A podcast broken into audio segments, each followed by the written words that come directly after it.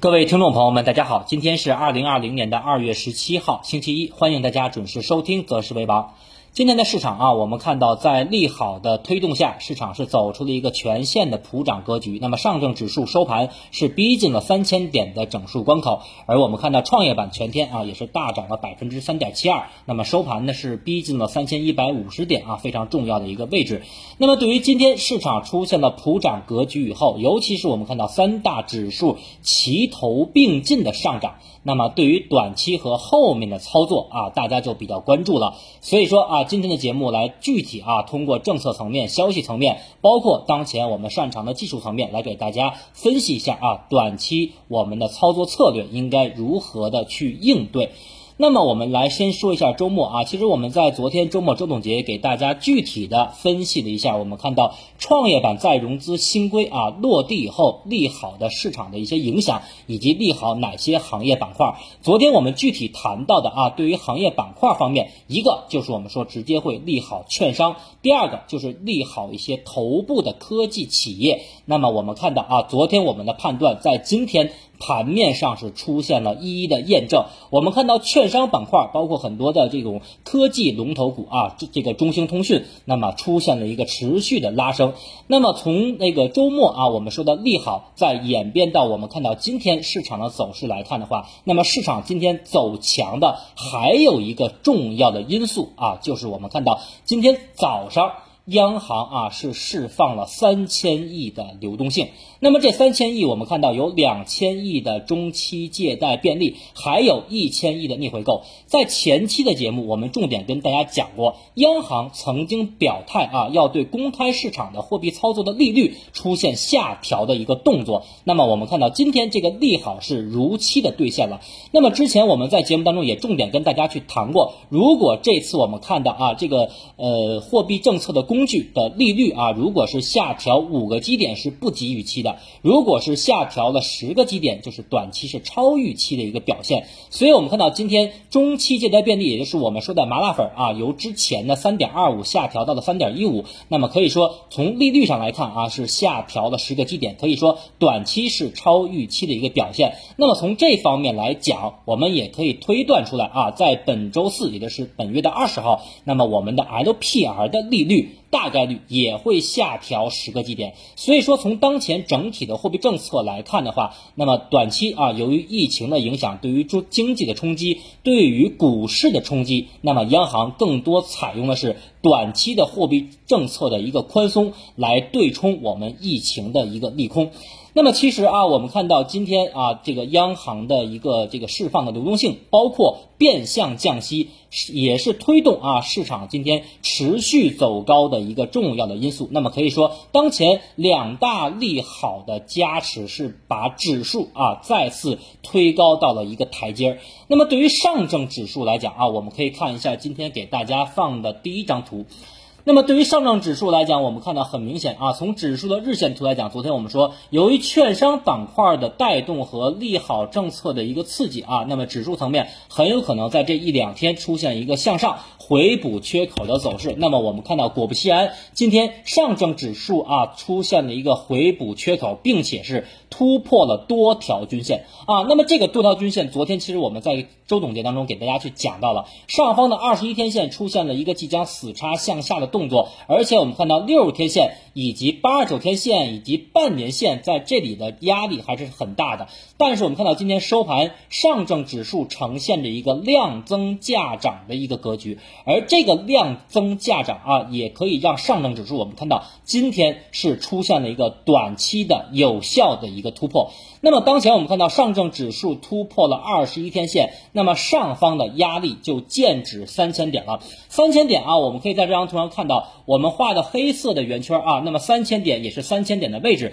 三千点一个是我们说的一个整数关口的一个心理层面的一个压力，第二个我们看到当前我画黑色圆圈的这个位置是我们之前说的神奇均线。加上三十天均线的一个双重压力，所以说这个位置如果说上证指数要继续突破的话，那么我们说冲关还要靠谁呢？还要靠大金融板块。那么以及我们说第二点就是上证指数需要持续的啊放量才能突破三千点这一带位置。也就是说，在三千点这个位置，我们看到有三重压力，一个是三千点整数关口的心理层面的压力，第二个啊就是我们看到神奇均线的压力。之前我们在讲神奇均线的时候，我们给大家讲过，神奇均线对于很多个股来讲，对于指数来讲，它有非常神奇的作用。我们可以看到，很多个股如果在神奇均线的下方，属于。阶段的弱势区间，如果在神奇均线上方啊，无论是突破以后的回踩不破，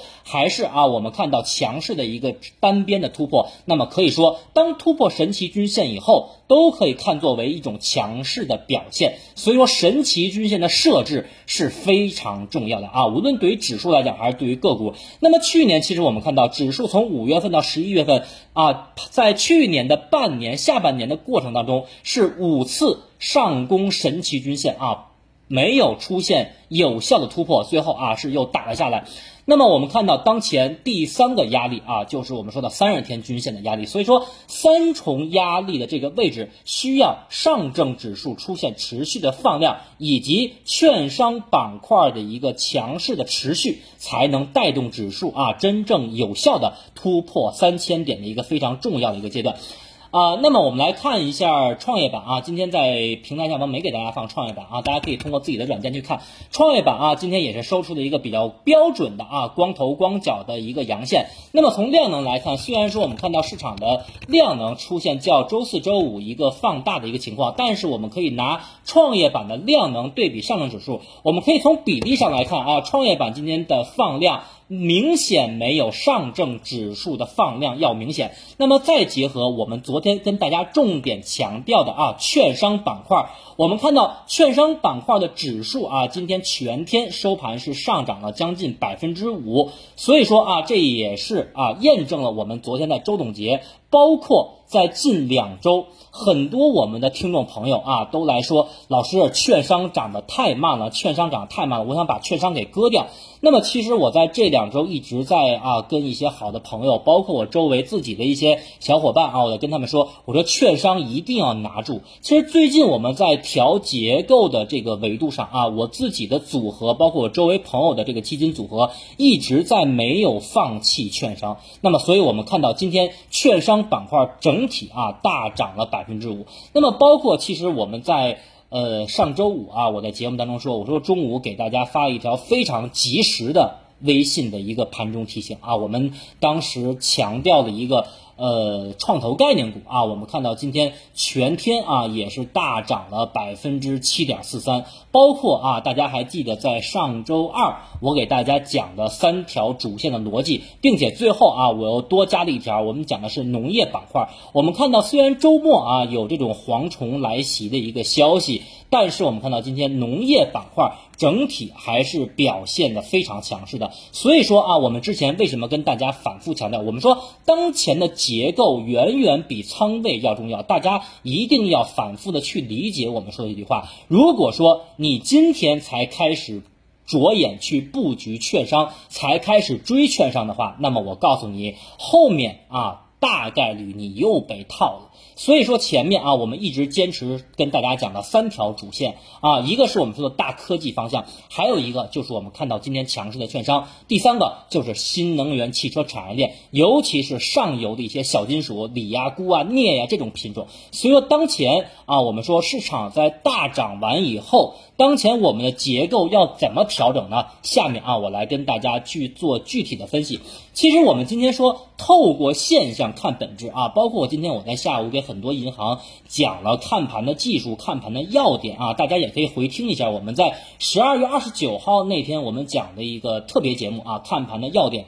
我们说今天说看到市场的大涨，但是我们要看到背后的逻辑，背后的逻辑我们讲的很清楚了啊，一个就是我们看到再融资新规的落地啊，较之前的意见稿是有小幅的超预期的利好。第二个就是我们说的央行的一个这个呃放水的一个助攻啊，包括变相的一个降息啊，这些都是啊今天我们看到指数疯狂上涨的一个重要因素。但是我们经常说什么，透过现象看本质，我们可以看到。今天的券商啊，是一直维持着震荡上行，包括我们看到，在这个下午啊，在两点左右啊，券商又是出现一个。券呃龙头券商的拉动啊，带动整体的券商出现大涨的一个走势，所以说今天的券商就不是叛徒了啊。两周前我们经常跟大家讲，我说券商是叛徒，为什么？我们看到券商在盘中的快速拉升，然后呢，在盘中在快速拉升以后走的是一个单边的震荡回落，那么这种情况明显是在掩护其他资金的出货行为，那么也能说明在券商拉动指数的背景下，其他板块的资金。没有跟随的意愿，所以我看到今天券商的表现是跟上周和上上周券商的表现是不一样的。所以啊，我们看到今天券商的强势，以及我们前期说的一些强势个股，比如说浪潮信息，比如说啊上海新阳。还有一些前期表现强势的科技股，今天的涨幅非常明显，是不支持啊，是呃没有我们看到券商以及农业板块涨幅好的，所以说后面啊我的操作策略包括短期我的观点，市场很有可能在这个阶段出现短期的风格切换，那么也就是说前期高位的一些强势股啊。短期有可能出现高位见顶回调的风险。那么我们今天在下午两点半的时候，我又发了一个微信朋友圈，我说盘中提醒啊，我说券商可以保留仓位啊，券商可以保留仓位，因为我们看到券商是刚刚启动，而且从这次啊这两周我们看到它的涨幅来讲，明显是少于科技还有一些中小创的题材股，所以我们看到啊，券商当前如果你前期布局了，前期按照我。们的节目，哪怕在券商没有表现的背景下啊，你去逆势布局的话，那么我认为你的操作是合理的。如果今天啊，你又去追券商，原来在没有配置券商的背景下，你去追券商的话，那么我认为短期啊是不可取的。那么从农业板块，我们去讲一下，虽虽然说我们看到周末啊有黄潮来袭的一些消息，那么我们看到蝗虫现在已经到了啊这个西亚地区啊，据说是马上登陆中国了。但是目前我们看到啊。由于农业部也发了，那么我们的这个对于蝗虫的控制啊和打击还是做的比较到位的，所以说这个农业板块今天的大涨也只是短期消息面的刺激，但是从中期来看啊，我觉得农业板块可能还没有走完，包括前期我们在微信平台给大家发的啊一只个股啊，今天我们看到涨了五点四四，包括很多的农业板块今天出现了强势的上涨，从中期的波段角度上讲也是没有走完，包括今天啊。我在微信平台给大家发，我说下一个目标是谁呢？那么大家可以好好的去关注一下啊，这是从个股的角度上来讲。那么我们说风格切换啊，如果说当前大家要调节奏的话，我再跟大家做一遍友好的提醒，因为每一次可能我讲市场风险，或者说讲一些大家不愿意听的话的时候，大家可能很厌烦，或者说不愿意听。那么好比啊，在去年三月中下旬的时候，所有人在这个一致看多，包括。在鼓吹牛市的时候，当时我们的观点是恰恰相反。所以为什么说我们说啊，资金永远都是买在分歧，卖在一致。包括我们在节后啊，这个股市开市的周一和周二，我们明确的跟大家谈到，两千七百点下方就是诱空陷阱啊。所以你现在回头来看，其实市场果不其然，短期的恐慌正是给了我们一个非常好的黄金坑的布局的加仓的一个机会。那么对于我们说的风格切换啊，大家要注意了。那么我们之前跟大家提到的一个 ETF 品种半导体五零，从我们在十二月五号的节目明确跟大家提到了啊，买入半导体五零到现在基本上已经挣了四十到五十的收益了。那么我们可以看一下今天半导体的指数啊，在同花顺的代码是八八幺幺二幺。半导体的指数，我们看到今天的日线图是非常的明显。那么今天我们看到出现了一个量价背离的走势，而且我们看到今天的量能没有较上周四、上上周五出现了放大，但是我们看到价格创出了新高，以及我们刚才跟大家说的，从个股层面，也就是我们说的透过现象看本质，从个股层面啊，一些强势的一些前期涨幅过高的一些题材股，今天出现了明显的回落。所以说，从这两个维度上来判断的话，那么我认为。短期的科技股啊，大部分科技股或者我们说题材股，短期有见顶的风险。那么你可以从结构当中去调出一部分半导体的题材股，或者说 ETF 类的基金，我觉得也可以调出了。那么我们说从细分领域上来讲，要调入哪些板块呢？首先从中期的角度上来讲啊，我们说大波段、大科技啊，包括一些细分领域的这个方向的一些题材股，肯定是没有走完的。但是我觉得下一个承接半导体 ETF 涨幅比较好的品种，我认为可能是五 G。啊，可能是五 G。为什么这么讲？我们从呃政策层面，包括这次啊这个肺炎的疫情，我们来看，由于这次肺炎的疫情，其实很多地区都停止了啊五 G 基站，包括五 G 应用软件的一些建设。但是我们看到这次在武汉啊，无论是雷神山还是火神山医院的应用，都采取了五 G 的技术。包括我们可以看到啊，很多的听友都有孩子，那么孩子最近在开学的时候，我们用的是什么线上教？与线上的这个学习，那么我们知道五 G 的速度是比四 G 快一百倍的，所以说当前由于疫情的这个这个啊不断的这个出现啊，导致了五 G 的这个建设可能会往后延，但是这会不会倒逼未来工信部啊，包括高层对于五 G 的一个重视，以及再倒逼高层对于五 G 细分领域去出台一些利好的刺激呢？我觉得肯定是有的。所以说啊，从我们看到这个基本面来讲的话，那么今年全国五 G 基站的缺口是达到六百万台，所以说这个啊庞大的缺口，以及我们看到未来的这种各种的线上的工作，都需要五 G 应用技术的支持，所以我觉得啊，从一体 ETF 来讲的话，包括从大科技细分领域来讲的话，我个人的观点是五 G。可能会承接啊半导体 ETF 下一个的一个细分领域的强势品种。那么从市场我们说整体来讲，大家肯定会关心了，短期市场能否延续这种啊两市的一个普涨，或者说像今天一样逼空的普涨？我们刚才说了啊，今天市场的普涨和逼空的拉升，是因为两大利好的推动啊。大家都知道哪两大利好？如果后面我们说市场没有这种利好的加持，没有政策上利好的推动的话，那么我的观点很简单，就是短期不太可能会出现像今天一样啊两市全线的一个暴涨的格局了。那么从大概率来讲的话，那么我认为券商啊还有脉冲的机会，而科技可能在未来一两天，尤其是细分领域的半导体前期涨幅过高的题材股，可能要出现阶段性的调整了啊，尤其是半导体这个领域，大家可以去重点的梳理一下。手中的品种，那么从整体市场来讲，我认为未来几天市场很有可能出现高位的震荡。然而高位震荡以后，市场会重新的选择一次方向。那么到时候我们也会根据啊市场的走势和政策上的一些变化，以及消息面的变化啊，来给大家研判下一步市场的一个走势情况。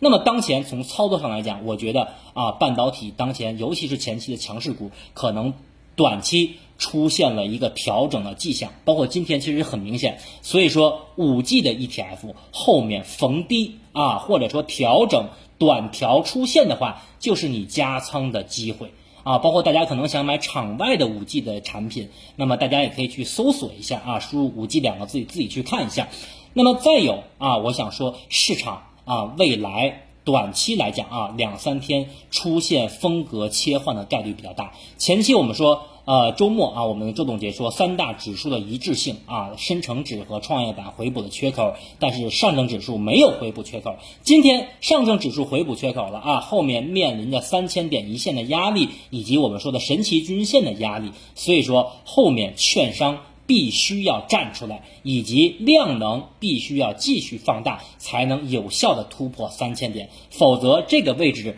很有可能出现。短期上冲后的横盘，一旦横盘横的时间长的话，那么对于阶段性的走势就不会太理想了，好吧？当然了，这是后话，我们具体啊每天的节目再跟大家根据盘面去分析。那么最后呢，也感谢啊大家的收听和支持。那么也希望每天啊来问我买什么个股的朋友，买什么基金的朋友，因为我们我们发现。啊，只要是市场大涨和大跌啊，我就会非常忙。所以说，每天给我发微信的这些人，我希望你能把我们的节目定期的转发到你的朋友圈，让更多的人去关注，好吧？那么明天我们周二再见。